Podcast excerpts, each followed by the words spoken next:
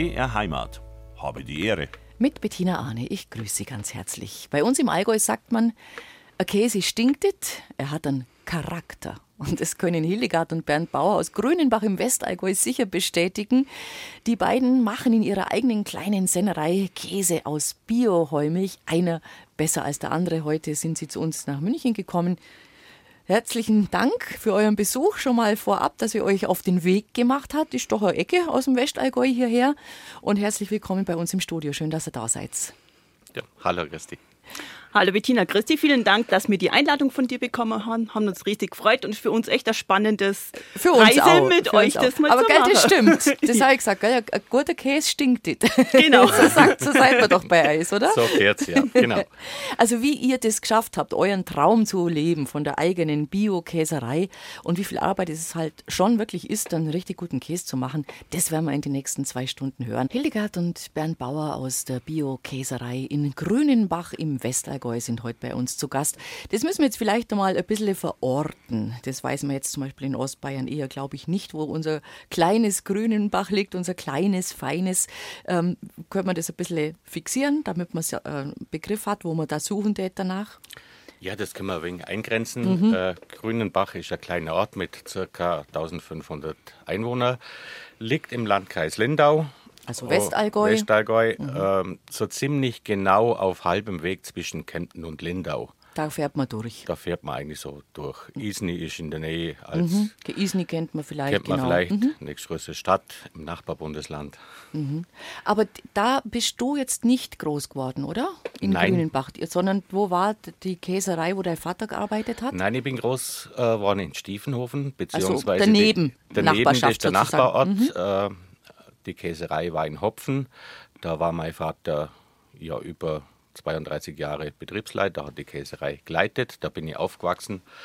Ich war damals zwei Jahre alt, wo wir da hingezogen sind und äh, bin eigentlich auch von dem Alter weg auch immer wieder in der Käserei mit dabei gewesen. Das war früher ganz normal als Familie. Vater war in der Käserei, Mutter hat Käse verkauft und äh, ich bin mit vier Brüdern groß geworden und da war man natürlich auch immer im Hat Betrieb geholfen? in der Nähe. Man Ja. hat einfach mitgeholfen. Ja. Also aber, aber schön, oder? Was was für euch als Kinder schwierig, dass ihr sagt, oh, jetzt darf man aber gern spielen gehen, jetzt müssen wir da helfen? Oder war das normal, dass man gesagt hat, jetzt muss man da hinlangen?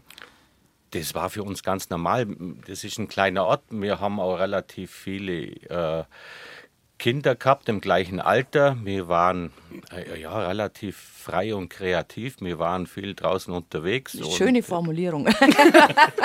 wir waren frei und kreativ. Ja, ich glaube, Vater Wir und Mutter, die können ein. Lied davon singen, ja.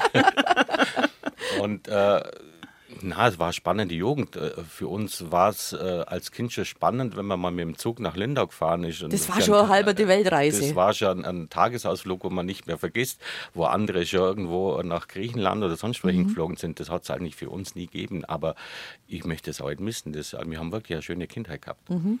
Du bist einen Steinwurf weiter weg groß geworden, Hildegard? Ja, ich bin ein bisschen weiter weg, eigentlich im Oberallgäu, im Hackspiel groß geworden. Wir haben auch eine Landwirtschaft gehabt zum Nebenerwerb. Da hat Mama hat Stall und Landwirtschaft gemacht und der Papa ist Schaffer gegangen. Und genau, wir haben halt auch mit Hand anlegen müssen. Das heißt, wir sind auf dem Feld mit Dusser quer und Keiben und alles. Ist mal von der Schule heimgekommen, war natürlich selbstverständlich. Schulranzer wird erstmal zur Seite gestellt. Und dann ist aufs Feld gegangen. Und ja. dann ist man zum Recher gegangen und zum Heiber gegangen oder hat im Stall auch geholfen. Habt Also, ihr noch, habt ihr Heinze gemacht? na, das haben wir nicht gemacht. Was habt ihr gemacht? Also, Ganz normal, Ja. also früher hat man ja auch beim, wenn man geheibert hat, äh, chloriert. Lor genau, Hat's ja ja, ja, Lorraine. Bev- Also, das einfach die, die Wellen, die, sag die ich mal. kleinen, Die kleinen erst Wellen, einmal, ja. Mhm. dass es besser trocknet hat. Und dann in der Früh hat man es ja wieder auseinander, hat man äh, mit dem Kreuzleischbartrieb gefahren. Und dann hat man es geschochert und dann hat man es geladen.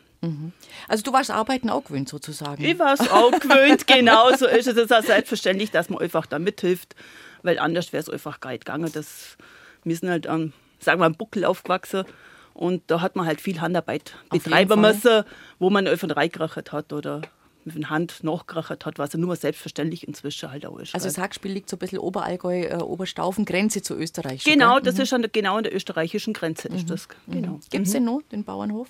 Den gibt es noch, den macht mein Neffe, der Mhm. hat inzwischen äh, Rösser und dort so eine kleine Norika-Zucht betreibe damit noch hat dann auch der hat das dann übernommen und ist auch toll, wenn es eigentlich weitergeht im bäuerlichen, äh, wo man daheim aufgewachsen ist. Mhm. Nachher dann. Genau. Bernd, du hast gesagt, du bist mehr oder weniger Käse, über der Käsekuche groß geworden und hast eben als, als Bruder auch ein bisschen mitgeholfen. Was hat man denn da machen können als Kind? Also wo hat man da helfen können? Wo hat man helfen können? Ja, die ersten Bilder, was es von mir gibt, wie gesagt, da war ich gerade zwei Jahre alt, da, da waren wir dann am Fließen, Putzen, Heizkörperwäsche, Bretterwäsche, sowas, die Richtung und äh, ja, einfach auch dabei sein. Das war natürlich. Das ist nämlich so, gell? In der Käserei ist viel Putzarbeit. Ja. Viel Putzarbeit, das muss man sagen. So, ja. Das mhm. ist heute noch so. Ja. Also man muss immer sauber sein, sauber machen, sauber halten. Also ich habe da auch noch Bilder im Kopf. Wir haben auch äh, Käserei gehabt am Ort, in meinem Heimatort. Und da ist man als Kind auch, wenn man Butter geholt hat oder einen Käse geholt hat, hat man ein bisschen von den Produktionsprozessen mitgekriegt. Das weiß ich auch noch. Da ist immer, ist, hat einer geschrubbt und gemacht und dann. Ähm, diese kleinen Käsereien, die es früher eigentlich überall mehr oder weniger gab, Wann hat da die Wende eingesetzt? Wann sind die so aus unseren Ortskernen verschwunden? Wie hast du das erlebt?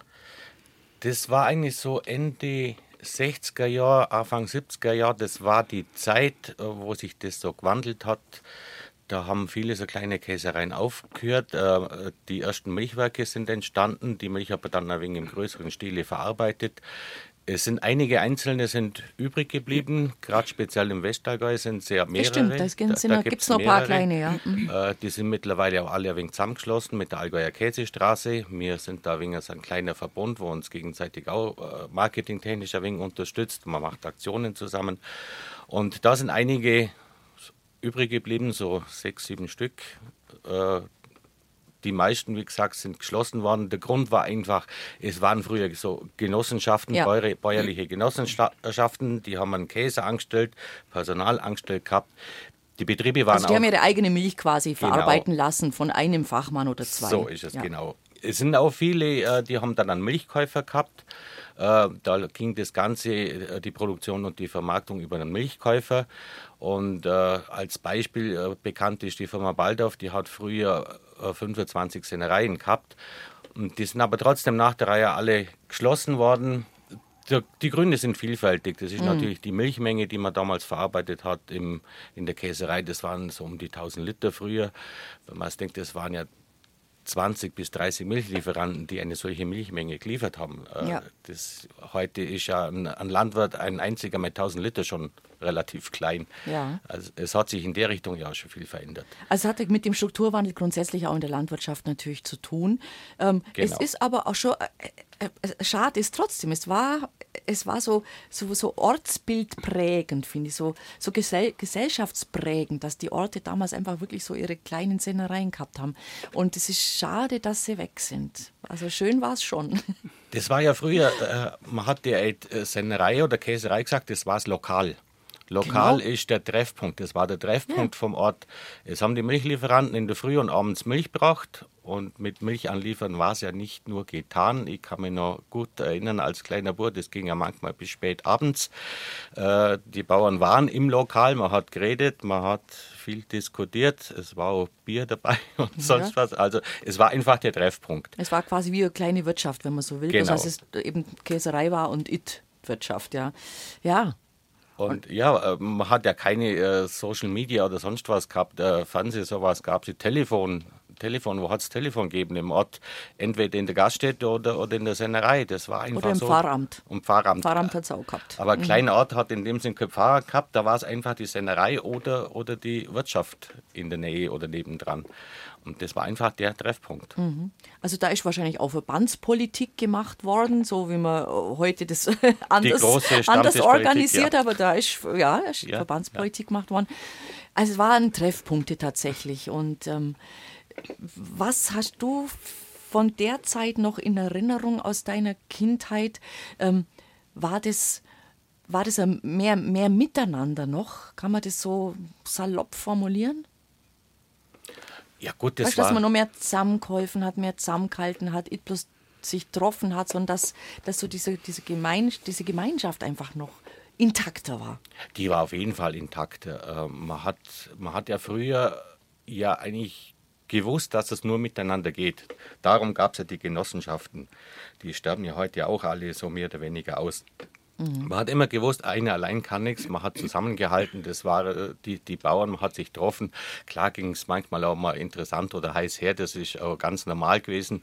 Aber man hat eigentlich so immer so zusammengehalten. Mhm. Wie hast du das erlebt in deiner Kindheit, Jugend? Ähm, wir haben eigentlich, also früher, früher hat es im Hack gespielt, wo ich aufgewachsen bin, auch aus der Reigerber. Da hat man, also das weiß ich als Kind jetzt nicht mehr, dass man danach geliefert hat. Aber bei uns äh, war es einfach so, dass man Milch auf der Milchbock ausgestellt hat und dann einer am Bauer vom Ort hat die Milch eingesammelt und nach Ach runtergebracht. Und da ist dann vom großen Milchauto die Milch abgeholt worden. Mhm. Und wir sind, Hackspiel ist ja auch ganz ein kleines Dorf, sage ich mal, wo früher auch sehr viele Landwirte nur da waren, Bauern da waren. Es sind auch noch mal so viele, aber da ist einfach darum gegangen, wenn jemand gewusst hat, dass man sich, dass jemand Hilfe braucht, hat man sich auch gegenseitig unterstützt und hat man gesagt, oh, das brennt brennt Ja, wenn zum Beispiel man geht raus und hilft am Eifierer, weil genau. es einfach gerade Ranger anfängt oder sowas. Ja, das und da oder bei uns, wir, wir haben Jumpen immer zusammen gesammelt. wir als Kinder, ja wirklich. Ja. Da hat man, hat man schon gehört, Jumper sind los, Jumper sind los. Wir haben so an, am Ortsrand gewohnt, mhm. also in unmittelbarer Nachbarschaft zu den Wiesen, wo eben die Tiere dann auch unter Umständen waren. Und dann ist alles raus und hat die Schumpen wieder zusammentrieben. Also das sind sogar mir gerade. da hat man sich da gegenseitig ja. unterstützt und man gesagt, oh du, bei dir sind gerade gegangen oder sonst irgendwas. Und das war ganz klarer Fall, dass man sich da ja. hilft. Hat sich schon stark verändert, auch das äh, bäuerliche, ländliche Leben, gell? Muss, man, muss man leider festhalten. Klar. Und jetzt mit der, mit der Milchproduktion ist es natürlich so, ähm, hat man heute eigentlich größere Mengen im Vergleich zu weniger Produzenten? Es sind ja weniger Landwirte und die Mengen sind trotzdem groß. Oder sagt man, früher haben wir mehr Landwirte gehabt und da war schon noch mehr Milch auf dem Markt? Wie empfindet ihr das? Ja gut, man hat auf jeden Fall viel mehr kleine Landwirte gehabt. Mhm. Also die Landwirte, die Anzahl der Landwirte ist ja stetig zurückgegangen. Äh, die, die da sind, die haben natürlich alle eine gewisse Größe oder werden immer größer. Das hat sich schon gewandelt. Also in dem Betrieb, in dem ich vorher als Betriebsleiter war, da haben wir es mal durchgerechnet gehabt, wenn alle Lieferanten, die gegangen sind oder aufgehört hätten, die man hätten, dann hätte man, wann, dann hätte man die Milch gar nicht verarbeiten können. Mhm. Das wäre dann mhm. zu viel gewesen. Mhm. Und äh, wie gesagt, das, die Milchmenge, glaube ich, ist heutzutage nicht viel, viel mehr wie damals. Es gab ja damals auch Butterberg, die, die großen Diskussionen. Es ist ja dann die Kontingentierung eingeführt mhm. worden. Also die Probleme waren ja damals auch schon da. Wir reden über das Käsemachen heute in Habe die Ehre zusammen mit Hildegard und Bernd Bauer, die in Grünenbach ähm, einen, eine kleine Sennerei aufgemacht haben. Das ist noch gar nicht so lang her. Aber jetzt gehen wir erstmal den Weg bis dahin ein Stückel ab, Bernd. Du hast also als Bub beim Vater in der Käsküche mitgeholfen und hast gesagt, das ist auch mein Berufsweg. Du hast eine Ausbildung gemacht dann als Käser. Wo? Ja, äh, das war eigentlich eher spannend. Äh, man kommt aus der Schule raus und weiß eigentlich überhaupt nicht unbedingt, was man will. Und zu der damaligen Zeit war es ja nicht einfach. Da war ja jeder Lehrer froh, wo jeder irgendwo eine Lehrstelle gefunden naja, wir waren Babyboomer-Generation. Genau, das waren, genau. Wir waren zu viele. Wir waren immer überall zu viele. Genau, gell? genau mhm. andersrum mhm. wie jetzt. Und andersrum wie jetzt, genau. Ich habe äh, Gott, meinem Vater immer geholfen. Ich habe auch da so ein bisschen Ferienjob gemacht und ein bisschen so Kleingeld verdient, was man halt als Bauer braucht hat. Und dann war es dann doch möglich, äh, ich durfte dann die Lehre machen. Das war damals nicht ganz einfach in einem kleinen Betrieb. Mhm. Ich war damals überhaupt der erste Lehrling bei der Firma. Ah. Äh, man hat eigentlich bis dato einmal 19 Jahre davor jemand mal ausbildet gehabt, aber dann eigentlich nie mehr wieder. Und dann äh, hat man das durchboxt, dass ich die Lehre machen durfte. Aber dann habe ich bis zum 30. August einen Ferienjob gemacht und am 1. Mhm. September war zwar damals ein Samstag, aber da hat es geheißen, am 1. September beginnt die Lehre. So am Samstag habe ich dann äh, mhm. die Lehre angefangen, also einen mhm. Tag drauf, mehr oder mhm. weniger. Mhm. Und die Lehre habe ich eigentlich dann bei meinem Vater absolviert. War das problematisch so? Es ist ja manchmal gar nicht so leicht, oder? Wenn, wenn im eigenen Betrieb Sohn oder Tochter da zur Ausbildung antreten. Na, es war. Ich gange. Wir haben uns erkannt. Nein, das war eigentlich absolut kein Problem. Also, äh, man ist ja eigentlich im Molkereifach, oder damals mhm. hat es ja Molkereifachmann geheißen, man ist ja relativ viel auf der Schule, also mhm. nicht nur Berufsschule, dann kam die überbetriebliche Ausbildung dazu und äh, ich musste dann in viele andere Betriebe, damit ich die Lehre überhaupt machen durfte, habe ich äh, andere Betriebe braucht, gerade mit Joghurtherstellung, Ja, klar, äh, Buttereiherstellung. dazu. Mhm. Da war ich dann auch relativ viel oder habe viel Zeit in anderen Betrieben Mhm. verbracht. Und du bist dann ja auch ins Ausland gegangen. Wo hat dich denn der Weg hingeführt? Gut, nach der Lehrzeit äh, bin ich nach Frankreich. Wie kommt man damit dann sprachlich zurecht? Äh, Hast du dir halt Französisch ein bisschen aneignen müssen, mehr oder weniger, oder? Na, es war einfach der, der Seniorchef, der war Prokurist bei einer großen Firma und der hat eigentlich, äh, der hat ja die Sennerei eigentlich äh, geführt. Dem hat, war ja eigentlich Milchkäufer und der war hauptberuflich Prokurist bei einem, bei einem großen französischen Unternehmen. Ah, Und der wollte eigentlich immer, dass man mal das auch mal anschaut und das sieht. Nach na, geht man nach Frankreich, äh, sprachlich natürlich äh, komplett ins Blaue. Ja, aber das lernt man dann schon, gell? Ja, es waren relativ viele Sa- Deutsche dabei, also man lernt eigentlich, ja gut, er winkt die Sprache schon, aber man lernt die Anlagen nur, äh, man sieht den Schriftzug und wenn man da drauf drückt, weiß man, was passiert. Also man lernt das schon irgendwie. Und dann natürlich, klar, äh, es ist in der Nähe vom Elsass, die, die Elsässer, die Ja, haben ja die noch können alle viel, können viel Deutsch, klar. nur Deutsch gesprochen, aber man kommt schon irgendwie klar. Was also. haben die da für Käse gemacht? Auch wie bei uns, also so auch so Hartkäse oder waren die da mehr in der Weichkäse-Richtung? Das war unterwegs? eine große Weichkäsefabrik. Ah. Also die haben damals schon Millionen Liter am Tag gehabt. Also das ist eine riesengroße Firma gewesen und die haben im großen Stile Mhm. Brie und äh, ja, Camembert hergestellt. Und von Frankreich auch dann in die Schweiz noch? Ja, die Schweiz, das war einfach, das muss bei uns jeder mal gemacht haben, wo im, im Käsefach ist, dass man einfach mal auf eine Alpe geht. Schon, gell? Wir, haben, äh, wir sind dann zu viert, also mit Freunden zusammen, haben wir dann, sind wir dann auf der Alpe, auf dem Berg, äh, in, in der Nähe von äh, Sitten, also ähm, wie sagt man, also ganz tief in der Schweiz drin. Äh, und äh, das war recht spannend. Die Hütte war auf 2000, also das war, wir haben 85 Kühe gehabt, Kühe gehabt. Das war eine spannende Geschichte, ein Und spannender da hat man Sommer. natürlich Bergkäse gemacht, vermutlich, oder? Ja, halt den traditionellen, Den traditionellen. Alpkäse von, von Ja. der Schweiz. Ja. Gab es dich da schon in seinem Leben zu der Zeit? Nein, da gab es mich noch gab's nicht. dich noch Nein, habe ich nicht mitgemacht. Die Geschichte kenne ich auch nur vom Hörensagen Ja, dann von da, warst du noch im, da warst du noch im Allgäu unterwegs. Da war ich noch. Ja, ja. Und diese Lehr- Genau. und Wanderjahre, was hast du gemacht dann? Also was, als junge Frau? Ich habe äh, äh, Ausbildung als Steuerfachgehilfin Mhm. gemacht. Kat. Und da auch gearbeitet dann. Da habe ich dann. Das ist natürlich jetzt schon geschickt, oder? Wenn man jetzt im Familienbetrieb ein bisschen das Händchen für die Zahlen hat. Das einer hat muss, sich jetzt eigentlich ganz gut ergänzt noch. einer dann, muss oder? rechnen können, ja. oder? einer muss rechnen können. Ja.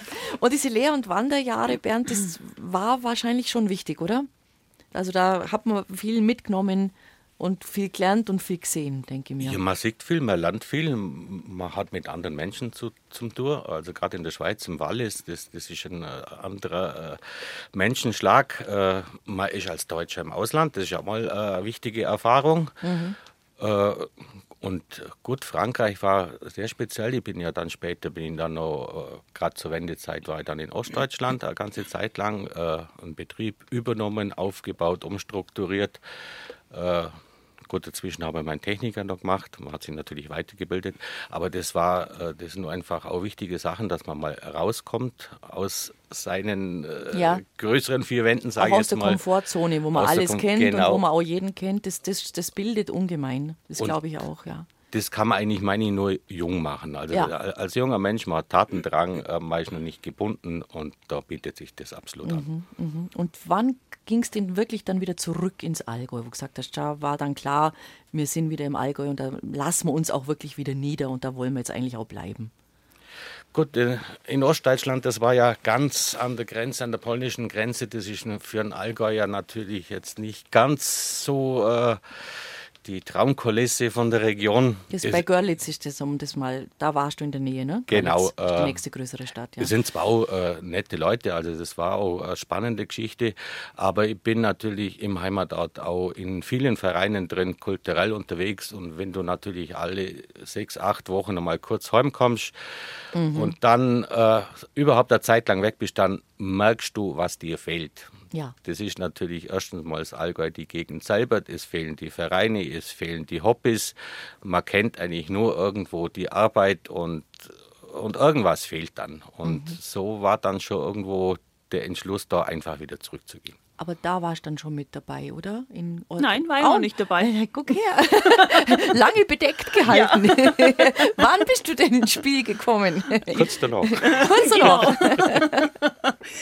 Genau, eigentlich wo er dann äh, noch nach Ravensburg gegangen ist, da bin ich dann ins Spiel Habt ihr euch gekommen. kennengelernt ja, dann? Genau. Ja. Ja. Und dann war auch Familie gegründet und dann war klar eigentlich, dass der Lebensmittelpunkt dann wieder das Allgäu sein soll. Genau, Mhm. dann haben wir gesagt, also irgendwie zieht es uns wieder ins Allgäu rauf. Mhm. Klar, nach Ravensburg ist bei Wangen im Allgäu, aber noch Das nicht. württembergische Allgäu. Lassen wir gelten. Genau, Lassen wir gelten. genau, Sind wir genau. jetzt so. Ähm, aber es gab immer im Hinterkopf, also als Betriebsleiter, hast du ja gerade erzählt, mehrere Stationen, Betriebsleiter, das heißt, man ist der Chef in der Molkerei, man muss gucken, dass die Zahlen stimmen, die Betriebsabläufe stimmen, immer nur Milch da ist, aber auch jetzt viel Milch da ist, das stelle ich mir durchaus verantwortungsvoll vor. Ist sicher auch, oder? Ja, absolut. Gell? Ja. Ähm, aber es war immer im Hinterkopf die, der Wunsch oder der Traum, selber was zum haben.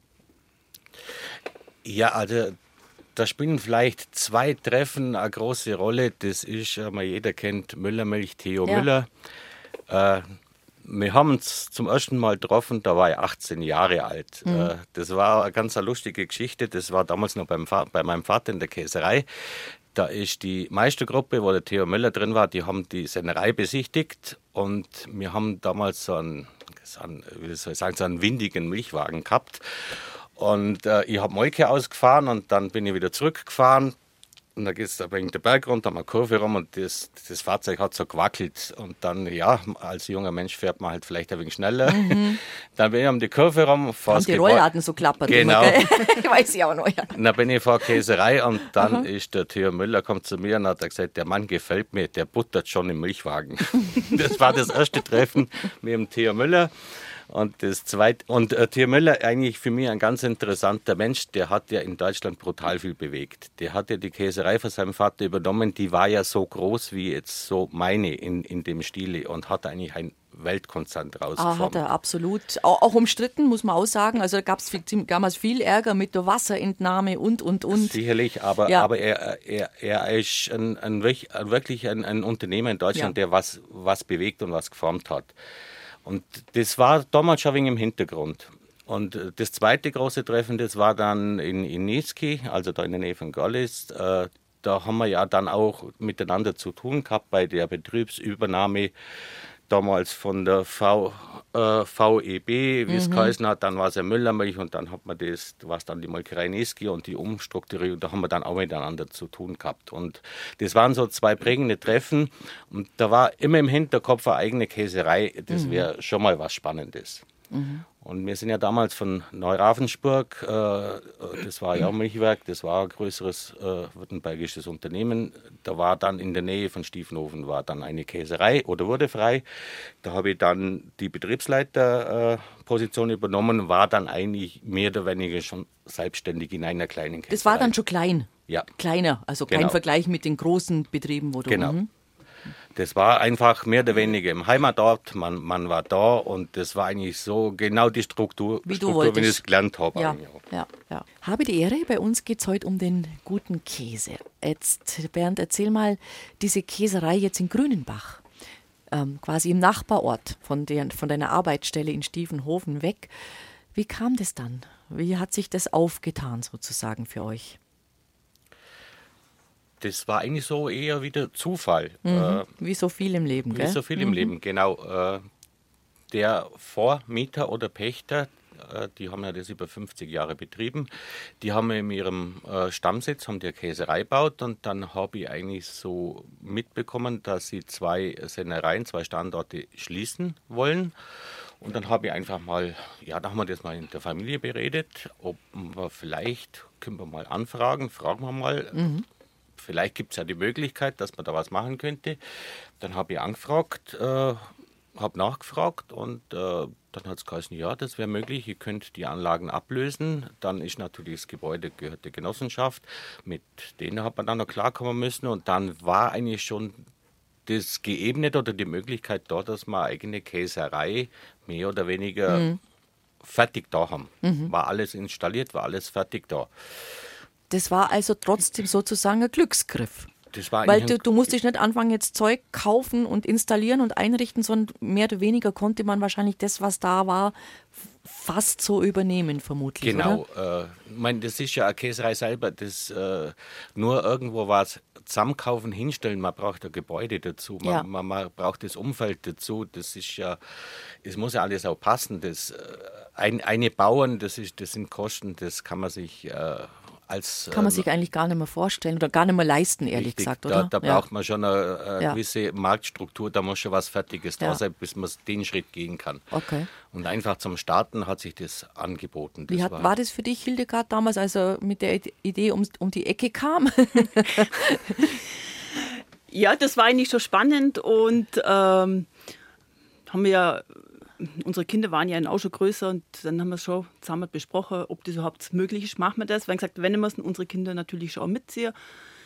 Weil wir wollten sie am Familienbetrieb ein bisschen machen und unsere Kinder oder ich bin ja auch da, wo mhm. er jetzt dann 20 Jahre beschäftigt war, auch habe ich auch zehn Jahre mitgearbeitet mhm. im Verkauf wie auch äh, in der Verwaltung dann auch. Und unsere Kinder sind auch in der Senderei groß geworden. In dem mhm. Fall noch halt auch, die sind einfach gewohnt gewesen, dass man dass sie einfach mit unter waren oder dass gesagt, wo unsere Jüngste noch klein war, dem halt Stiefel oben nachgestellt und hat er gewusst, Gummistiefel, ja. Genau, Mama ist in der Sennerei und ich komme einfach noch ab. Und das hat er auch so gemacht. Und das hat er auch so gemacht, genau. Mhm.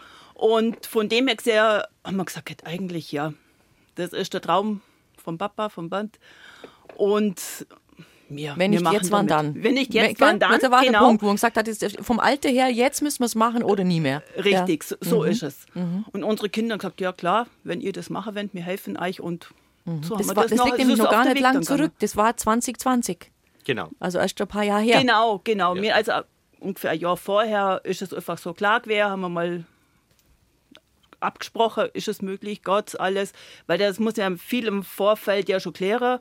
Du brauchst Konzessionen, du brauchst äh, alles. Das muss ja alles genehmigt werden. Gen also genau, die genau. Lebensmittel, ähm, wissen wir ja, werden ja stark äh, überwacht. Ist auch richtig so, ja. dass man sagt, was ist das? Steht da alles so, wie es muss? Manchmal ist es auch vielleicht ein bisschen hinderlich, keine Ahnung, wenn man da in so einem Betrieb ist, dass man sagt, jetzt müssen wir den Arbeitstisch einen Zentimeter verrücken, weil EU-Norm. Ist sicher manchmal auch ein wenig schwierig, aber klar, es, es ist Lebensmittel, wo hergestellt werden, muss man natürlich reingucken. Was steht denn, was, was steht denn da drin? Also was was ist denn eigentlich Einrichtung von so einer Sennerei? Was gehört da alles rein? Gut, äh, im Grund, man braucht einen Käsekessel. Das mhm. ist so das Herz, wo der Käse gemacht wird. Das ist eine Käsepresse drin. Das ist äh, die ganzen Anlagen zur Reinigung äh, sind drin. Äh, man braucht Pumpen, man braucht, wir haben einen Milcherhitzer drin. Ist ja so, ich mache keine Rohmilchkäse. Ich habe ja auch keine eigenen Milchlieferanten, wo ich ständig mhm. weiß, wo die Milch herkommt. Ich beziehe die Milch schon regional über, über einen Nachbarbetrieb bekomme ich meine, mhm. mein Kontingent Milch. Ich habe also einen Milcherhitzer drin, ich habe eine Butterei drin. Äh, es sind einfach auch gewisse Kellerräume, die man braucht. Dann die Technik natürlich dazu, von Elektrik bis äh, Dampfversorgung, man braucht ja relativ viel Energie zur Käseherstellung.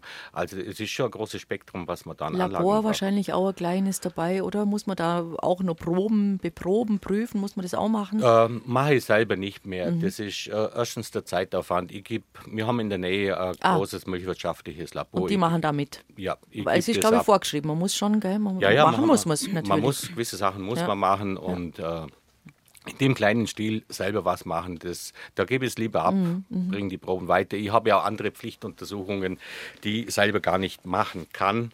Mhm. Die, die für mich zu aufwendig werden von der Zeit her. Und da gibt es so Speziallabors. Mhm. Und da habe ich, ich halt als Ferienjob tatsächlich gemacht, äh, viele Jahre lang, weil meine Tante war im, im Labor, im örtlichen äh, in der örtlichen Molkerei, Käserei. Und ähm, die hat zu mir mal gesagt, du, ich, kann, ich könnte die da eigentlich anlernen. Also man muss das machen, das muss auch gründlich gemacht werden, aber es ist jetzt nichts mhm. so Schwieriges. Das könntest du eigentlich machen als Ferienjob. Und da habe ich gesagt, ja, du gern. Und dann hat die mir das gezeigt, dann bin ich da eine Woche mitgelaufen und dann bin ich eigentlich immer gekommen, wenn sie Urlaub gehabt hat, also auch während, während des Studiums. Es war eigentlich ein netter Job, muss ich sagen. Und von daher weiß ich nur, das war ganz wichtig. Also der Betriebsleiter, der ist also zweimal am Tag mit seinem weißen Kittel hereingeweht gekommen und da musste man genau aufschreiben, welche Werte man hat, weil das war wichtig. Da hat der drauf geschaut und es ging unter anderem, um das vielleicht kurz zu erklären, auch natürlich darum, ähm, dass man zum Beispiel, wenn man von mehreren Bauern die Milch zusammengeholt hat und die durften ja nicht liefern, wenn zum Beispiel die Kuh krank war, Antibiotikum kriegt genau. hat, durften die die Milch nicht abgeben. Und da gab es natürlich trotzdem so hin und wieder auch mal ein schwarzes Schaf dabei, das hat die Milch halt trotzdem geliefert. Um sowas ging es, dass man da also geschaut hat, ob der Wert insgesamt in Ordnung ist. Und wenn das nicht der Fall war, dann hat man gewusst, von wer hat die geliefert, also welcher Tankwagen hat die Milch gebracht. Dann hat man danach geschaut. Da hat man versucht herauszufinden, mhm. wem man mhm. da jetzt gerade auf Finger klopfen muss. Also es wird schon ernst genommen und ist ein wichtiges Thema, ganz klar. Ja, ja. Mhm. Mhm. Aber habe ich gern gemacht, also war, war, war ein netter Ferienjob und äh, Studentenjob waren die. Und man war auch nah an der Leute. Mhm. Also sind Käse immer reinkommen, die haben dann bei mir Brotzeit gemacht. und ich habe jeden Tag, jeden Tag habe ich da einen Käse gehabt. Immer, immer gegessen. Ich bin es nicht müde geworden. Ich mag es auch heute noch gern. Das ist doch sehr ah, gut. ja, klar. Ja, also die Ausstattung, das war wie gesagt alles drin. Das war Glücksgriff, dann ging es um die Genehmigungen. Wer ist da zuständig? Das Landratsamt oder welche äh, Behörden muss man da ansprechen? Ja gut, das ist natürlich Veterinäramt sowieso. Man braucht, eine, ja. man braucht mhm. eine Erstzulassung, eine EU-Erstzulassung. Mhm. Das ist auch eine spannende Geschichte. Also der eine Betrieb geht, der nächste kommt. Die äh, Hürden sind dann wieder eine Stufe höher. Also mhm. man kann nicht meinen, man kann einfach so weiter produzieren. Na, na. Man hat einfach neue Vorschriften, Erstzulassung. Man muss das Ganze erfüllen. Äh, ist natürlich eine gewisse Arbeit mit dahinter, dahinter, natürlich auch viel Bürokratie, bis man soweit ist. Was auch wichtig war, ist die ganze Finanzierung muss stehen. Es ist ja nicht so, dass die Anlagen mhm. nichts gekostet haben, umsonst mhm. waren. Wir haben ja eigentlich erst vor, äh, sagen wir mal, zehn Jahren davor ein Haus gebaut, wo auch noch äh, Belastung da waren. Also das war in der Familie schon äh, war alles doch also ein kleines bereden. Risiko. Das war oder, also, oder, Risiko. Dich, oder, du musst dich gut rechnen, Hildegard, und schauen, ob es ausgeht. Ja, genau. Ja. Muss man natürlich schon ja. als Hausfrau, mhm. muss man dann schon ausschauen, wie, welche Was Wege wir gehen. Mhm. Aber ich denke, mhm. wir haben das ganz gut gemeistert. Jetzt war es aber 2020. Ja. Und da äh, wissen wir ja alle, Beginn der Corona-Pandemie, war das jetzt in dem Fall gut, weil man langsam starten konnte, weil vielleicht der ein oder andere Handwerker eventuell auch Zeit hatte, die man braucht hat, oder war es im Gegenteil schlecht? Spannend. also wir haben ja das Ganze geplant ab äh, 2018. Corona gab es nur, 2019 war es, wo man das so plant, 18, 19 so in dem Bereich, ja. ob man das plant und dann sind wir mit 19 sind wir richtig in die Gänge gekommen mhm. oder haben da gestartet und am 4.12.20 haben wir gestartet und dann war ja eigentlich Corona. Genau, ging es ja sofort los im Januar. Mhm. Ja und äh, das Spannende an der Geschichte ist, also meine 20 war es ja so, wir haben ja eigentlich so, denken wir können die ersten Weihnachtsmärkte schon einfach mal mit Reibkäse beliefern. Wir haben ja schon Kundenkontakt gehabt. Mhm. Man hätte ja von äh, befreundeten Betrieben einfach Käse gekauft, hätte es für die vorbereitet als Reibkäse für Käsespatzen. Also wir hätten schon Einnahmen generiert, wenn was möglich gewesen wäre. Mhm. Es war halt nichts möglich. Ja. Wir haben unseren Laden auch schon geöffnet gehabt. Wir haben also von ausgesuchten befreundeten Betrieben Käse zukauft, haben den angeboten, den Käse. Dann war es natürlich auch so, äh, war eigentlich alles ruhig. Äh, man hat einen Verkaufsladen, da geht nicht viel. Äh, nächste war, man hatte nicht gewusst, wie lang das das Ganze war. Also wir haben schön weiter produziert in der Hoffnung, ja, in ein, zwei, drei, vier Wochen ist alles wieder gut. Äh, mhm. War wohl nicht. Mhm. Und so war das eine sehr spannende Geschichte, wo, wo schon Richtung Problem gelaufen ist. Also, also da schläft man dann auch nicht mehr gut, gell? Das sind dann so, so, Zeiten, wo man, wo man dann schon auch wirklich am Sorgen hat, stelle ich mir vor. Ja, Corona-Hilfen sind wir ja durchgefallen. Wir haben ja. ja. wir haben ja keine Möglichkeit gehabt. Wir waren ja eigentlich selber schuld, dass man zu der Zeit einen Betrieb angefangen hat. Tja. Also alles, alle anderen Betriebe, wo da irgendwas gekriegt haben, Mhm. sei es noch vergund, aber wir haben eigentlich nie die Möglichkeit gehabt. Aber immerhin habt ihr dann auch nichts zurückzahlen müssen. Das hat nämlich das auch, dem, auch, hat auch dem einen oder anderen dann das Knack ja, ja. muss man auch ja, ganz genau. ehrlich sagen. Mhm. Und ja, wir haben dann mehr oder weniger weiter gewurstelt irgendwie und äh, es sind auch neue Käsesorten daraus entstanden. Also das ist ja nicht so, Also es dass... war eine kreative Periode. ja, Kann man so Kann man auch. durchaus sagen, genau. Ja. Wenn wir, Ja. wo wir geöffnet haben, am also Dezember 20, ist ja einfach dann der Volllockdown gekommen. Der war im März, 15. März war das. Na, der, der ist schon früher? Der, das war ja Anfang Achso, das war, ja- das war ja 20, Anfang 20, genau. Und da war ja, dann ja, Weihnachten. Stimmt, da haben sie Weihnachten. Und haben da haben wir komplett Stimmt, da hat man noch Tourismus zwei, drei. Tage haben sie noch auflassen und dann haben sie gesagt, dann zu, Komplett gell, cut. stimmt. Genau, ja, das ja, war dann ging bis, Pfingste fast, dass die Leute nur mal Reise dürfen haben. Also Ja, ja. Tourismus war Sechs, null. acht Wochen war das, genau. Na, das war fast ein halbes Jahr nachher dann. Da war Weihnachten doch komplett mit Ausgangssperre und so weiter und so fort dann. Und dann war halt, also für uns war halt problematisch, wir haben uns keinen Namen machen können. Weil wir keine Touristen gehabt haben und äh, man hat sich nur mal getroffen, richtig. Und dann hat sich auch nicht umeinander gesprochen, dass Eben. es da wieder jemand Neuer drin ist.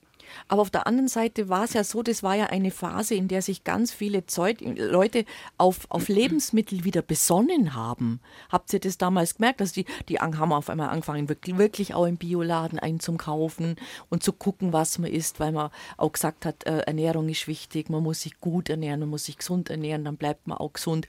Also das war, da ist ja damals so ein, so ein neues Bewusstsein für lokal produzierte Lebensmittel nicht, ich möchte nicht sagen entstanden, es war sicher da, aber es ist geschärft worden. Es, es war mit Sicherheit schon in gewissen Läden und Betrieben so. Hm. Wir haben das Problem gehabt, bei der Online-Shop zum Beispiel, die haben ja alle geboomt.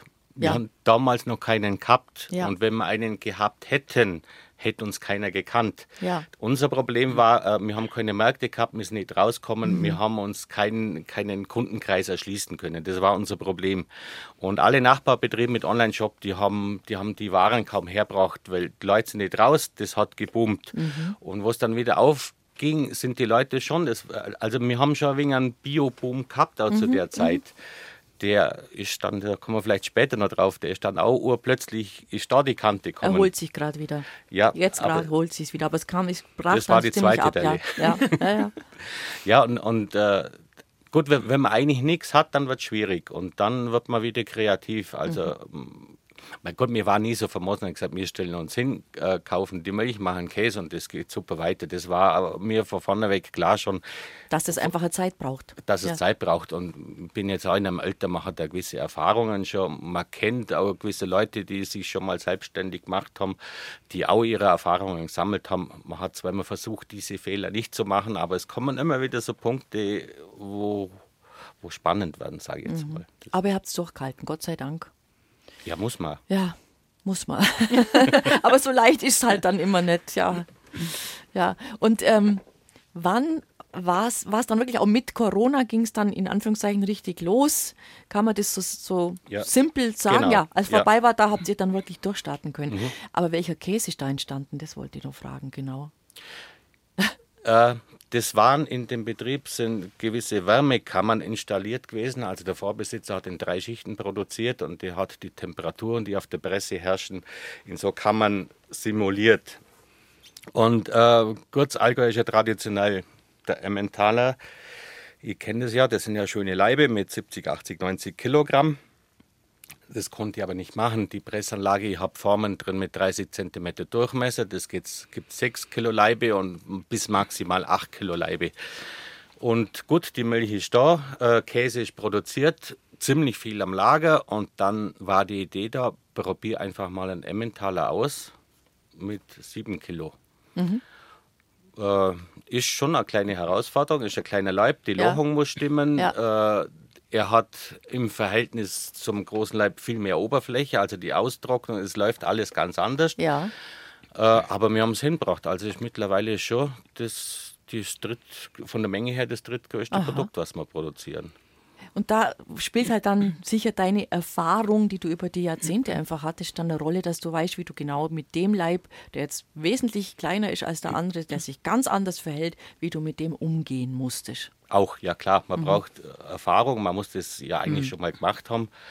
Und äh, man, man kennt da Leute, man braucht auch Kontakte, gerade die, die gewissen Bakterienkulturen müssen dazu stimmen, das muss alles dazu stimmen. Und dann macht man wieder Produktion, dann sieht man irgendwo einen kleinen Verbesserungsbedarf, äh, vielleicht auch Kundenrezessionen sind auch ganz wichtig, wenn man Oh sagt, ja. oh, der ist mir wenig zu trocken oder der hat das kleine Problem.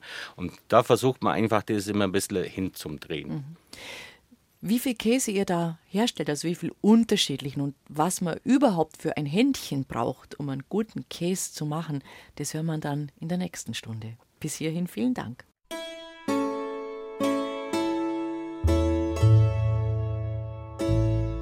BR Heimat. Habe die Ehre. Mit Bettina Ahne, ich grüße Sie ganz herzlich. Bei uns zu Gast heute Familie Bauer aus Grünenbach im Allgäu. Bei Ihnen dreht sich alles um Käse. Sie haben eine sich einen Traum erfüllt, eine kleine eigene Sennerei dort wiederbelebt und machen einen wirklich guten Käse. Und was sie da alles herstellen, das erzählen sie uns gleich. Es gibt guten Käse in der Bio-Käserei in Grünenbach. Was macht sie denn eigentlich alles? Erzählen Sie doch mal. Wir machen vieles, viele unterschiedliche Sorten. Ja, bitteschön, wir hören. also erstmal habe ich äh, jetzt von der Milchmenge her habe ich ein Kontingent von 10.000 Liter in der Woche, was ich verarbeiten kann. Das können Sie gut bewältigen. Das ist das die Menge, die Sie gut bewältigen können. einfach gut schaffen. Ja. Also der Kessel hat 5000 Liter. Ich also ganz erlaubt bist ja wohl nicht, würde ich jetzt mal sagen. Also es ist ganz schön frach, was er da noch sagt. Vorsicht, Ehekrise. Ja. Nein, meine Produktion mache ich eigentlich überwiegend Alloy. Also ja. meine Frau macht ja das ganze Background, das was ganz wichtig ist, ja, das ganze Zahlenwerk und auch im Verkauf und die die Einteilung von der Leiter und meine Buben helfen schaut zwischendurch, aber Gott, die haben alle ihren Job mhm. und an der Produktion bin ich eigentlich meistens Alloy. Und zweimal 5000 Liter kann ich Alloy ganz gut schaffen, also der Kessel hat eine Größe von 5000 Liter. Mhm. Die Woche habe ich jetzt bis einmal gemacht, sonst hätte ich es ja zu dir geschafft. Mhm. Sonst hätte ich ja. Also, wenn, wenn da ihr jetzt da seid, steht der Kessel still. Richtig, Logischerweise, genau, ja. Das ist der Vorteil, wenn man vom Nachbarbetrieb die Milch bezieht und nicht direkt vom Landwirt. Da kann ja. man eigentlich ein wenig jonglieren, wenn es okay. dann irgendwo ein bisschen, ein bisschen ja. brennt. Gut, und je nach Sorte wird die Milch natürlich speziell. Äh, hergerichtet für Käserei. Also wenn ich jetzt so einen äh, Schnittkäse mache, so, mhm. so einen Rahmkäse, verschaffe ich Vollfettmilch. Der Käse hat dann auch mehr Fett drin. Mhm. Das sind dann, dann die Schnittkäse, die wir dann später wieder weiter veredeln. Also Blütenkäse, wir machen was mit Zitrone, Pfeffer. Wir machen was mit Honig, Rosmarin oder speziell, speziell süße Rosi. Das war eine Idee von meinem Jüngsten. Äh, Süße Rosi, das klingt spannend, ja. ja. Also es ist ein Käse, der schon nach Käse schmeckt, aber äh, eine, äh, eine süße Note hat im Geschmack, oder? Ja, das ist eigentlich unser Siegerkäse. Wir haben jetzt schon zweimal gewonnen mit dem Käse Ach. Bei Bayerns Genussschätze gesucht. Mhm. Da war zweimal der Siegerkäse. Die Idee, wie ich gerade gesagt habe, das ja. war der Jüngste. Der hat einfach gemeint, äh, mit Rosmarin irgendwas probieren und Honig. Dann wird der speziell einfach außen mit Honig behandelt. Dann kommt der Rosmarin drauf. Und die Namensgebung, das war, ja, der Käse braucht einen Namen. Jawohl. Wenn ich dann irgendwo schreibe, äh, Schnittkäse mit äh, Honig und Rosmarin. Das ist langweilig. Ist langweilig, ja, interessiert das niemand. Das nicht nach. Dann einfach, gut, kam, kam, bin ich draufgekommen, äh, süße, Honig ist süß, also süß und Rosmarin ist die Rose, dann ja. war es einfach die süße Rose. Und so ja. ist es ein spezieller Käse von uns, äh, der wo einfach auch durch die Goldpreise natürlich dementsprechend jetzt auch ein, ein Marktvolumen hat. Schön ja, was, ich, bloß nur weiterreden. Ja, ich weiter machen wir gern die Sorten hören, ja. Ganz mhm. klassisch Bergkäse, das gehört einfach dazu. In, bei uns im Allgäuer Käserei muss ein Bergkäse machen, da mache ich kleine Leib. Den gibt es halt natürlich in mild, in würziger und in kräftiger Variante, also je nach Reifestadium. Mhm. Und dann haben wir unser, unseren Argentaler, also der kleine Emmentaler, wie ich vorher erwähnt habe. Also die Idee von Corona-Zeiten da, da wird dann nochmal ein wenig mehr Fett entnommen, dass man einfach die, die Milch dann so einstellt, dass man später 45% Fett in der Trockenmasse haben. Die Leute werden ein wenig größer gemacht, also Richtung 7, 8 Kilo, mhm. damit wir einfach ein bisschen ein Bild haben und die Löcher schön Platz haben. Was machen wir dann noch? Eine wichtige Sparte ist einfach äh, unsere Produktentwicklung. Da sind wir ganz eigenartig. Wir machen Dönerkäse. Ach was? Ja, kennen vielleicht viele noch nicht. Das ist, äh, Sie können ganz klassisch den Döner, den kennt jeder, ja. steckt mal auf, schaut mal runter. Das gleiche geht auch mit Käse. Ach. Und äh, da sind wir eigentlich der einzige Hersteller in Deutschland und da haben wir jetzt auch eine gewisse Nische. Ja, das glaube ich.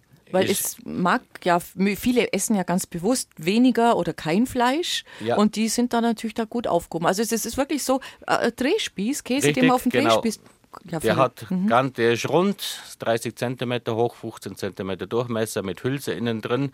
Der war ganz normal aufgesteckt, schmilzt dann auch nicht und war ganz genauso abgeschabt. Ist eigentlich die vegetarische Variante zum klassischen Döner. Hat sich das schon ein bisschen rumgesprochen? Äh, ja, wir haben, wir haben schon viele Interessenten und äh, interessierte Kunden, eigentlich überwiegend, äh, das ist ja so das, das türkische Metier, mhm. sage ich jetzt mal. Das Schwierige auf dem Markt ist, ist der Preis. Mhm. Äh, also ich höre immer wieder, wir kaufen Hühnchenfleisch um 4,50 Euro und, ja. und äh, Dönerfleisch kostet 6 Euro, 6,50 Euro und dann kommst du mit Bio, Heumilch, Käse daher und da kannst du mit solchen Preisen natürlich überhaupt nicht mithalten. Ja, muss man aber dann vielleicht auch nicht, oder? Weil also das, also ich, wir haben es gestern zum Beispiel vom Wein gehabt und ähm, da war der Gerhard Retter da und der ist auch Sommelier und hat uns gesagt, jetzt müssen Sie doch einfach bloß mal zurückrechnen.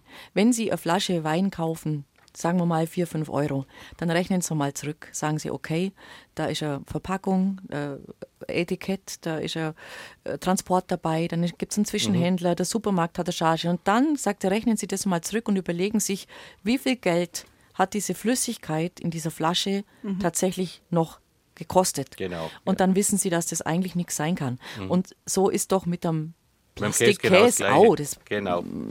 Das sagen wir immer wieder, aber ja. man muss auch nicht aufhören, das zu sagen, weil ich finde es immer wichtig, mhm. dass man da einfach aufklärt. Ein Plastikkäse, der kein Geld kostet, der kann nichts sein.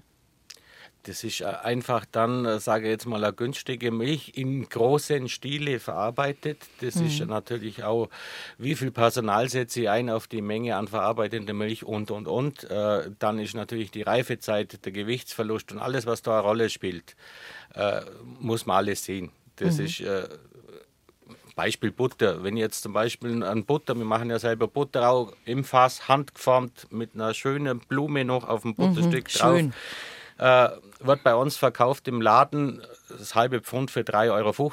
Es gibt Leute, die sagen, das ist zu teuer, mhm. gehen in den Supermarkt, da kriegen sie es für 2 Euro. Sollen sie machen. Das ja. ist ja alles kein Thema. Aber wenn ich jetzt die, die Arbeit sehe, was ich da dahinter äh, was ich da reinstecke.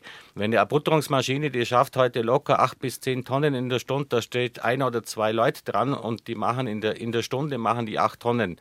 Und ich mache beim Butterungsgang mache 25 Kilo und brauche im Endeffekt ja auch über eine Stunde. Mhm. Und das muss ich auch irgendwo sehen und, ja, und rechnen. Das ja. ist aber du stehst ja auch im Laden, Hildegard, du kriegst ja, ja mit den Kunden, hast ja den Kontakt auch. Mhm. Ähm, ist das Bewusstsein weniger oder größer geworden für eben die Lebensmittel, wie sie erzeugt werden und die Arbeit, die dahinter steckt und dass das eben einfach auch einen Wert hat und auch bezahlt werden muss. Wie würdest du das beurteilen? Also ich spreche ganz viel mit den Leuten. Mhm. Wo kommen sie her? Wie seid ihr herkommen? Auf welche Empfehlungen alles?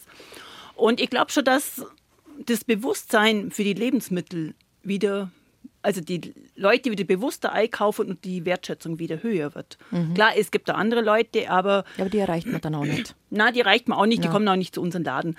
Und auch gerade die jüngere Generation finde ich ganz toll, dass die wieder bewusster einkaufen oder einfach wieder äh, die Wertschätzung auf Qualität wieder sehr, sehr hoch ist noch halt auch.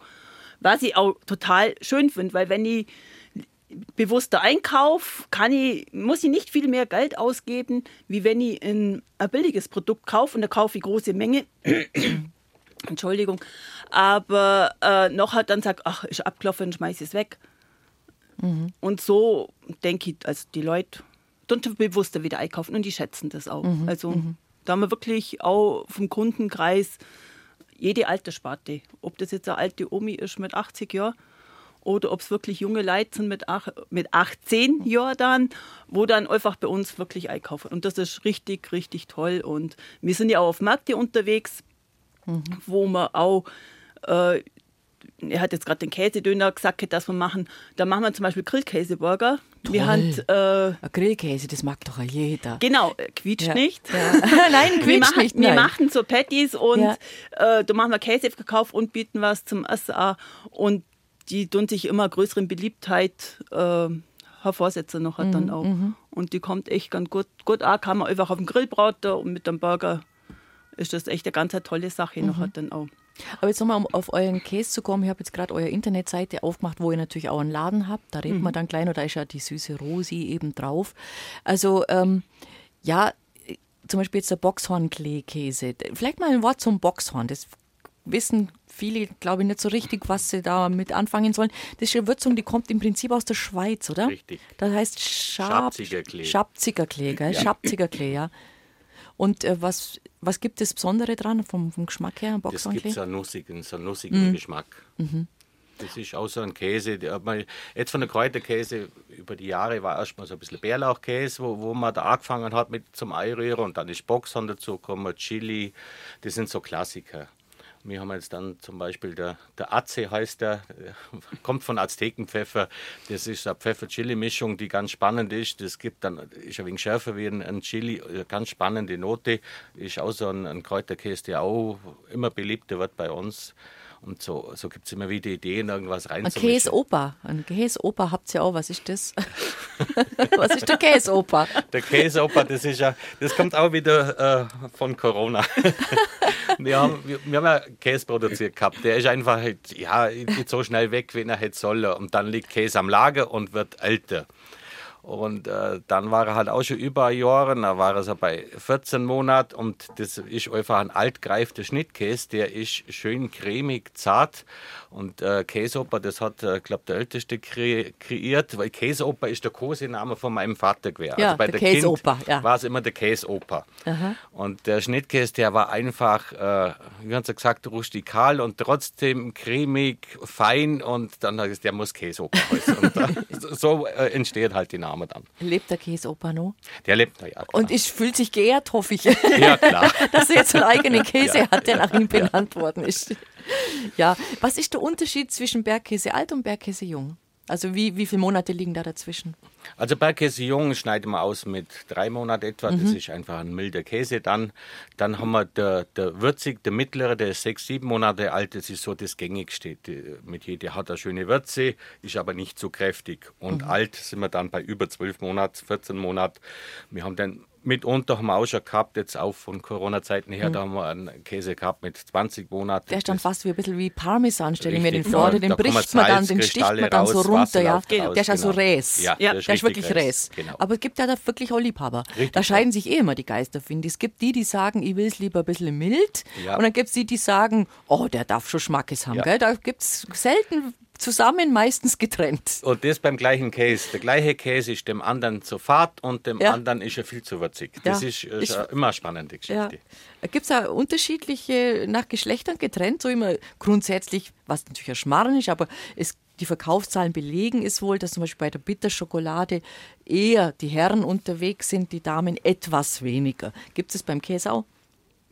Kann ich jetzt nicht unterschreiben. Kann man jetzt sagen. Ich, mhm. ich habe auch, oder wir haben Kunden, da, da kommen kleine Mädel rein, die was zum Probieren wollen und sagen, ich möchte aber was vom Alten. Ach. auch, auch das gibt es. Also das ja. ist, äh, wir haben jetzt da keine Erhebung, wo man sagen kann, Aha. okay, speziell Männer oder Frauen, das ist... Wie schaut es aus mit Quark oder Joghurt? Ist das auf der Palette? Äh, Joghurt mache ich selber nicht. Mhm. Da haben wir in der Nähe eine Biokäserei, die Joghurt Zug. macht. Kauft, verkauft sie im Laden. Genau. Mhm. Äh, es ist schon mal die Idee vom Jüngsten, wenn er dann äh, meint, er hat mehr Zeit und behält, der hätte man da zum Joghurt machen, mhm. dass man es vielleicht selber mal anfängt. Quark mache ich selber noch, wie mhm. früher nach Omas Rezept oder Altkäserei-Rezept an Sackquark.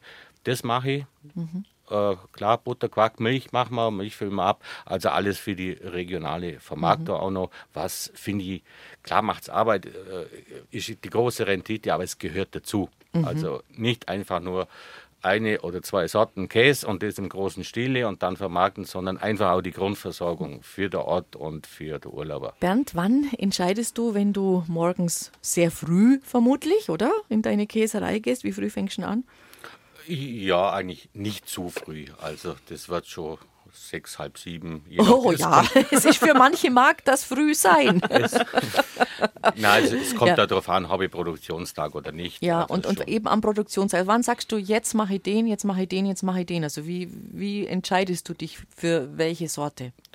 Ja, das ist auch immer vorausschauend. Also mhm. das ist ja, August ist ja zum Beispiel schon Weihnachten. Also ja. ich muss immer schon vor Weihnachten, muss ich am August schon denken. Also wenn jetzt zum Beispiel Raclette-Käse macht, die muss ich im August haben, damit für die Weihnachtsmärkte der Raclette-Käse fertig ist. Also mhm. einfach von der Jahreszeit her muss man ein bisschen vorausschauend denken, schauen.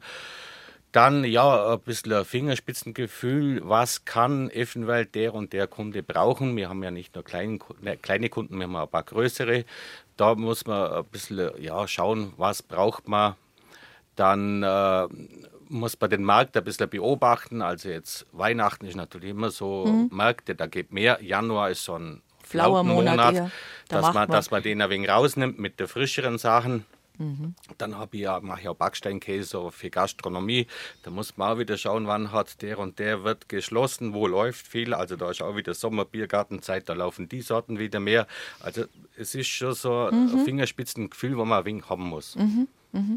Und sonst die Klassiker, die werden halt einfach, sage ich jetzt mal, die werden immer gemacht. Die werden ja. immer gemacht ja. und das läuft dann über die Reifezeit. Ja, ja. Aha. Reifezeit, Reifen pflegen, ist ja das Wichtigste, mit, mit fast das Wichtigste beim Käse machen, wie man lagert und wie man pflegt. Ja, der Käse wird im Keller gemacht, der alte Spruch. Ja, der alte Spruch. Von der Käse, ja, das Machen vorne, das ist äh, jetzt das Große im Keller, das ist das Wichtige. Ja. Da muss alles funktionieren. Und äh, ich selber habe jetzt kein so großes Lager im Betrieb. Ich habe selber bloß ungefähr 1200 Leute im eigenen Lager. Und wir haben äh, Auswärtslager, man sagt davon Lohnreifung. Mhm. Das ist, ich habe das bei einem Nachbarbetrieb einmal gehabt.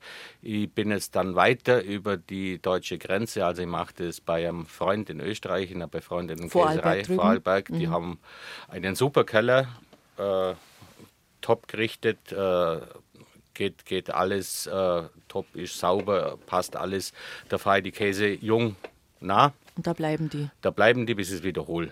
Und die, die Leute, also es ist ein Top-Team darüber, da kann ich die Käse genauso holen, wenn ich es brauche. Also wenn ich sage, ich brauche jetzt, äh, nächste Woche brauche ich schnell einen jungen Bergkäse, der geht sogar, ich kann am Samstag auch rauf, ich kann am Montag schnell, ich brauche die und die Sorte, funktioniert hervorragend. Mhm. Mhm. Und das ist eine super Sache da.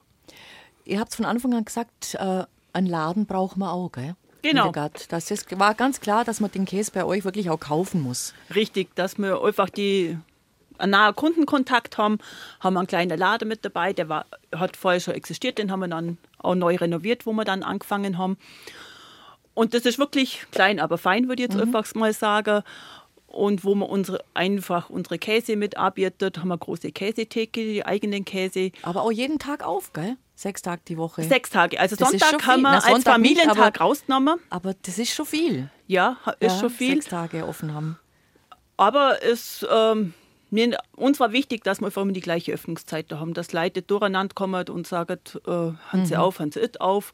Und so haben wir immer die gleiche Öffnungszeit. Da wird total gern angenommen. Und uns ist wichtig, dass die Leute persönlich bei uns einkaufen können und einfach das ich sage mal, Einkaufserlebnis noch haben. Und uns ist der Kundenkontakt auch wichtig. Das sind auch viele Freundschaften entstanden oder wenn man die Leute so kennt, kann man sich so ein austauschen und ist richtig schön, wenn die Leute einkaufen können. Auch die Touristen, wo man sich über die Jahre, so langsam jetzt nicht, aber da hat man so seine Stammkundschaft, sage ich jetzt einfach mal. Und die freuen sich, wenn sie wieder kommen dürfen und erzählen sie, was sie gemacht haben, alles und wo sie nachgehen und es ist einfach richtig schön. Und wir haben verschiedene regionale Produkte halt als Ergänzung mit dabei. Ja, mhm. Wo wir halt, an. genau, wo wir Joghurt äh, warm machen, jetzt selber das halt mit zukaufen. Und auch sonst mit Marmelade, mit Feigensenf, Wein oder. Nudeln vielleicht oder Nudler, irgendwas vom Bodensee. Genau, mhm. Nudler, der Wein ist vom Bodensee. Mhm. Und dann haben wir das einfach so als Ergänzung dann mhm. mit dabei. Wir haben sogar eine Seife, wo am Nachbarort jemand macht zum Beispiel. Also einfach tolle, nette Sachen, wo einfach regional sind. Und mhm. da legen wir echt sehr, sehr viel Wert drauf. Und dass es einfach von kleineren äh, Produzenten kommt mhm. eigentlich. Weil du gerade gesagt hast, die Touristen, die kommen. Es gibt ja, Bernd, im Allgäu auch diese Käsestraße. Mhm. Die führt also eine ganz bestimmte Route entlang. Die geht ungefähr von wo nach wo weil da seid ihr nämlich auch als ein Punkt mit gelistet auf dieser Käsestraße. Von wo nach wo ist schwierig zu sagen. Ja. Das ist ja eine Straße, Nein. die irgendwo Länge hat. Also Die, geht's wir sind ja alle und verteilt. Und da gibt es äh, unterschiedliche Routen. Mhm. Äh, das kann jeder nachschauen, googlen, Allgäuer Käsestraße. Da gibt es unterschiedliche Routen, die man auch gerne mit dem Fahrrad abfahren kann.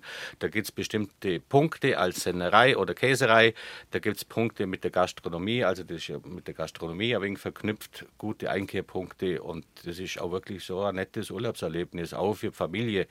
Es gibt also Routen, die sind ein bisschen bergiger, da muss man ein bisschen fitter sein oder E-Bike fahren.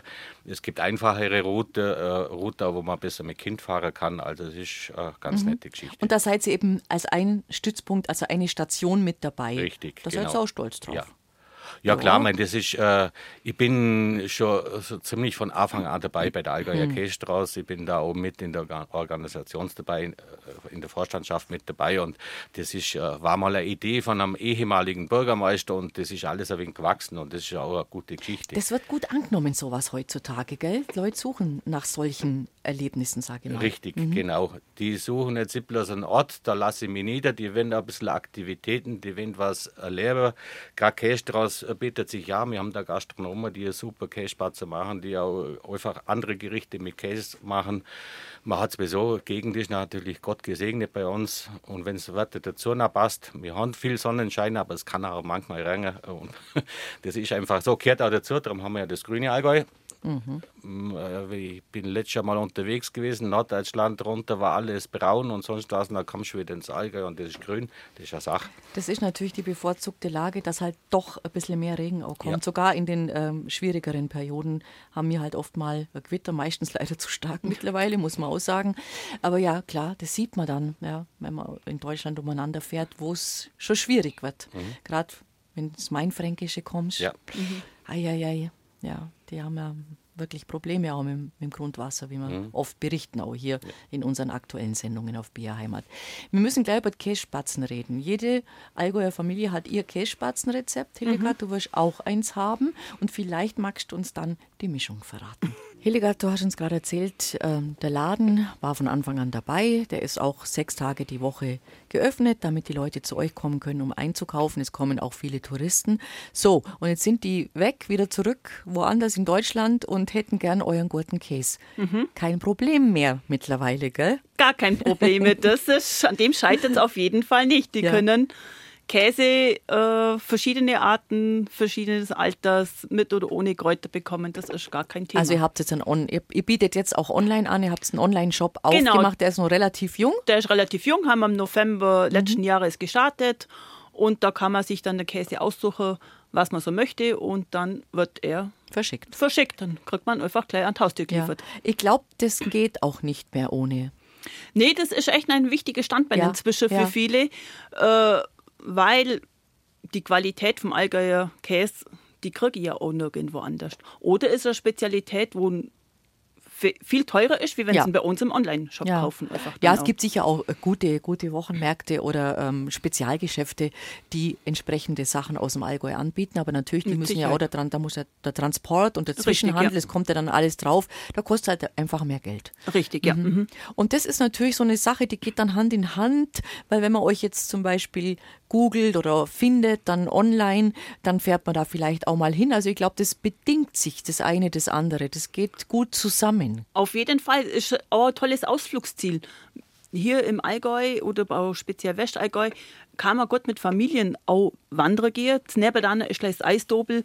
Ist im Winter wie im Sommer zum Empfehlen mit der Familie kann man echt viel Zeit verbringen und ein wunderschönes Naturschutzgebiet eigentlich, wo man dann auch laufen kann. Und Allgäu ist ja vielseitig. Man kann wandern, man kann schwimmen, Radeln. radeln. Also ist für echt für jeden Tourist was geboten Im eigentlich. Winter. Skifahren oder Ja, Langlaufen genau, natürlich. genau, ist alles ja, dabei. auf Und der Käse. Wie geht's denn ihr mit dem Käse um in der Familie? Kommt jeden Tag einer auf den Tisch zur Brotzeit oder wie handhabt ihr das Käsethema Also bei eurem eigenen privaten Ernährungsplan? Ohne Käse geht gar nichts. Nix, gell? Nein. das kann schon sein, dass er zum Frühstück mit auf den Tisch kommt äh, oder, mittags, mittags mit Kässpätzle machen natürlich auch oder abends zur Brotzeit. Also ohne der Käse ist auf jeden Fall nicht wegzumachen. zum Denken bei uns. Ja. Käse, Käsenudler. Käse, Kartoffeln, Käse, Nudeln, auch, äh, einfach so, weißt du, was ich auch mag? Auf ein gutes Brot ein bisschen Käse auflegen und dann schnell ein wenig, ein wenig anbacken, ein Mhm. wenig angrillen, dass es so schön zerlauft. Wie so ein Raclette im Ah, Endeffekt. ist auch was das Feines. ist, also, Ah, wie ja. gesagt, in allen Variationen gibt es bei uns Ja, der ja, eben. Und so wie ihr macht, so einen Grillkäse, wir machen den einfach auf einen Salat drauf. Weißt du, einen schönen Salat. Oh, super lecker. wunderbaren Salat. Äh, Da darf auch gerne anderes Gemüse dazu oder ein bisschen Früchte dazu, finde ich auch immer toll. Oder, Ja. oder Nüsse. Es und dann, so, sich und dann gut. so, ein, so ein Grillkäse drauf. Wunderbare Mahlzeit. Auf jeden Fall. Auch gerade im Sommer einfach was Leichtes, da mag man gar nicht das so deftig essen oder, oder so Mhm. Jetzt die. Kässpatzen. Genau, also. ich höre. Also muss man dazu sagen, jede Allgäuer Frau, jede Allgäuer Frau hat ihre Kässpatzen. Oft ist das Rezept von der Mama oder von der Oma oder vielleicht sogar von der Nachbarin, wie auch immer. Und es gibt, glaube ich, so viele Kässpatzen-Mischungen und Rezepte, wie es bei uns im Allgäu Kässpatzen-Macher gibt. Jeder macht's ein bisschen anders. Was ist deine Mischung? Meine Mischung, die ist natürlich, die wir im Laden auch haben. Mhm. Bei uns ist da einfach ein Argentaler drin, ist wie ein Emmentaler. Ja. Und die drei verschiedene Bergkäsesorten. Mild, würzig und kräftig. Also, Das ist natürlich Luxus. Das ist Luxus. Drei verschiedene Bergkäse. ja, da haben wir echt Luxus. alles drin. Ja.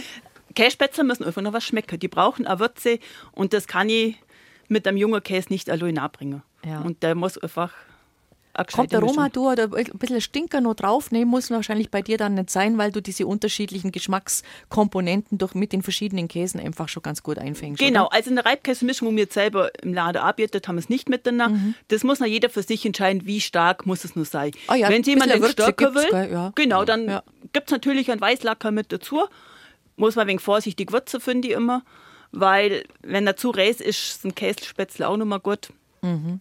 Aber normalerweise fahren sie mit unserer Reibkäsemischung schon ganz gut. Also die wird mal richtig klobert und Geschmelzt. Geschmelzt. Ja, also ich muss schon. Ich Ja, sag, ein, muss bisschen, ein bisschen schmecken muss es Ja. schon. Ähm, ich, ich muss immer, ich, also ich habe da mal eine Dame gesprochen, die hat, ich glaube, in, in einer Berghütte, also jedenfalls irgendein touristischer Mhm. Punkt war das, wo viele Touristen hinkommen, äh, bedient und die hat immer die Hände beim Kopf zusammengeschlagen, weil sie gesagt hat, ähm, da sagen die Leute immer, also dass sich Leute, Gäste beschwert haben, dass der so Fäden zieht, dass die Kässpatzen so Fäden ziehen. Und das kennen sie nicht und das muss doch ohne Fäden gehen. Und hat sie gesagt, dann musste ich denen immer erklären, dass das Fadenziehen ein Zeichen von Qualität ist. Weil wenn der Kässpatzen keine Fäden zieht, dann taugt der Käse nichts, den man da verwendet hat. Oder er ist zu jung oder zu wenig reif oder einfach nicht gut genug. Dann hat man keine Probleme, das stimmt. Aber gescheite Kässpatzen, die müssen. Da Die kehren Fäden. Dazu, Ah, auf Logo. jeden Fall. Dann sieht man auch, dass Dass ein Käse ein ist. Käse auch drin ist. Und da gespart wird. Ich finde, ich tue ja pro Portion ungefähr fast 100 Gramm Ja, Käse und machen wir auch. Käsespätzle. 100 Gramm circa. Genau. Also Käsespätzle, da muss einfach ein Käse rein und da darf man Und nicht man muss sparen sie damit. frisch machen. Es nützt nichts. Man Richtig. muss nachher die Küche aufräumen, aber die muss man frisch reinhobeln und dann muss man sie frisch essen. Nicht groß finde ich immer irgendwie in, in, in der Ofen stellen, warm halten und dann erstmal sauber machen. Nix. Nein, Muss gleich gegessen werden. Gleichgasse wäre. Mhm. Oder halt, wenn was übrig bleibt, Arichte. Wunderbar. Und Das- dann, und dann vielleicht noch ein Stückle Zwiebelrostbraten dazu. Kann man natürlich auch. Das Bei uns bleibt nie was übrig. Ich weiß nicht, wie es bei euch ist. ah, doch, wir müssen machen wir schon ein bisschen mehr machen, als man es nur Arichte kann. Ja, gut. Habt ihr mal frei, ihr Menschen, ihr Fleißigen? Ja, wir tun uns echt Urlaub gönnen. Ja, recht so. Wir machen dann im November, wenn die, f- äh, die Also wenn die Weihnachtsproduktion, wie du erzählt hast, sozusagen gemacht ist, Genau. ne, Genau. dann macht ihr ein wenig. wenn die Herbstferien sind, dann machen wir einfach oder zwei Wochen zu. Und dann gönnen wir uns auch mal Urlaub und werden einfach Sachen gemacht, wo liegen geblieben sind oder wir gehen einfach auch mal fort. Aber es muss einfach sein, kleine Erholungsphase braucht man wieder, Immer. dass man dann in die in die Weihnachtssaison dann starten kann. Aber so, so ein Ausflug jetzt nach München, das ist dann schon, kann man nicht jede Woche machen, gell? Das- geht jetzt. Also umso mehr schätzt man das ja auch wert, dass ihr jetzt extra kommen seid. Ja klar, wir haben das ja abplanen müssen. Ja. Ich habe das ja mit dem anderen Betrieb abklären müssen, in der Woche nur einmal Milch, weil Ja. ich muss weg, ich habe einen Termin und Jawohl. äh, dann muss man das machen. Kinder sind äh, im Betrieb und schauen, dass der Rest läuft. Äh, der Laden ist ja auf, Bestellungen sind nur da zu machen, das läuft im Hintergrund. Äh, aber das geht so intakt, das ist dann kein Mhm. Problem. Das machen die auch gern. Und da sind sie immer ganz stolz, Papa oder Mama, wir haben alles gemacht. Wo soll es hingehen, die Reise? Also wie gesagt, nach den holprigen Corona-Beginnen ist gut ins Laufen kommen. Was sind so, was wäre wär ein Wunsch für noch für die nächsten Jahre, wo man sagt, das tät man gerne noch oder wenn es so bleibt, ist gut. Wo seid ihr da unterwegs, wenn ihr auf die nächste Zeit denkt? Ja gut, jetzt erstmal äh, die Menge des als festigen, äh, dass jetzt mhm. einfach auch der, der Online-Shop dann dementsprechend nochmal was das im Laden läuft. Wir wissen nicht, was sonst noch alles für Auswirkungen von außen noch zuschießt. Mein schön wäre es, wenn jetzt mal der Jüngste, der fängt jetzt, der Gott dann wieder in Schule, macht einen Techniker, hat auch stark Interesse, dass er mit dazu reinkommt. Ich bin dann schon einer, aber dann irgendwann sagt, ein bisschen weniger, der dauert schade. Mhm ich habe ja angefangen, wo andere ans Aufhören denken. Man, ja, ja. Das ist ja, ja die, irgendwo denkt man dann auch ein bisschen in die Richtung, jetzt in zwei, drei, vier Jahren. Und wenn dann jetzt der Jüngste was übernimmt, dann muss man auch schauen, die Milchmenge kann ja leicht verdoppeln oder mhm. was dazu nehmen. Also im Endeffekt ausbauen wäre schon was in der Richtung, andere Gedanken. Mal, schau, mal, mal schauen. Mal schauen. Einfach. Und irgendein Käse fällt einem schon wieder ein, gell? Das. Irgend so süße Rose oder ja. Käseoper ist leicht mal drin. Also wenn sich jemand dafür interessiert ähm, und sagt, Mensch, die haben einen Laden, das, das hat mir jetzt Lust gemacht beim Zuhören, ich glaube, den hätte ich gerne mal holen. Ähm, Käsebauer. Kann man ganz leicht googeln, online bestellen, dann kommt der Käse zu Ihnen. Vielen Dank, dass ihr zu uns kommen seid und uns erzählt habt so lebhaft. Schön war's und ich wünsche euch weiterhin ein gutes Händle für alles, was er da anpackt und viel Erfolg. Ja, Lasst viel. euch nicht verdrießen. Danke, vielen Dank, Bettina. Und sind wir froh, dass wir solche Leute haben, gell? Muss man sagen. Also, ähm, weil äh, das Allgäu wäre nichts ohne unseren guten Käse. Stimmt. Und auch, wir müssen das aufrechterhalten, dass da Leute noch, dass man es nicht ganz alles der Industrie überlässt, sondern unsere kleinbäuerliche Landwirtschaft und die guten Lebensmittel, die da produziert werden, die muss man einfach in der heutigen Zeit würdigen. Und das tut es ja und mir hoffentlich auch gute Kundenwünsche euch. Ja, vielen, vielen Dank fürs Kommen. Ja, vielen ja, Dank. Danke, genau. Danke.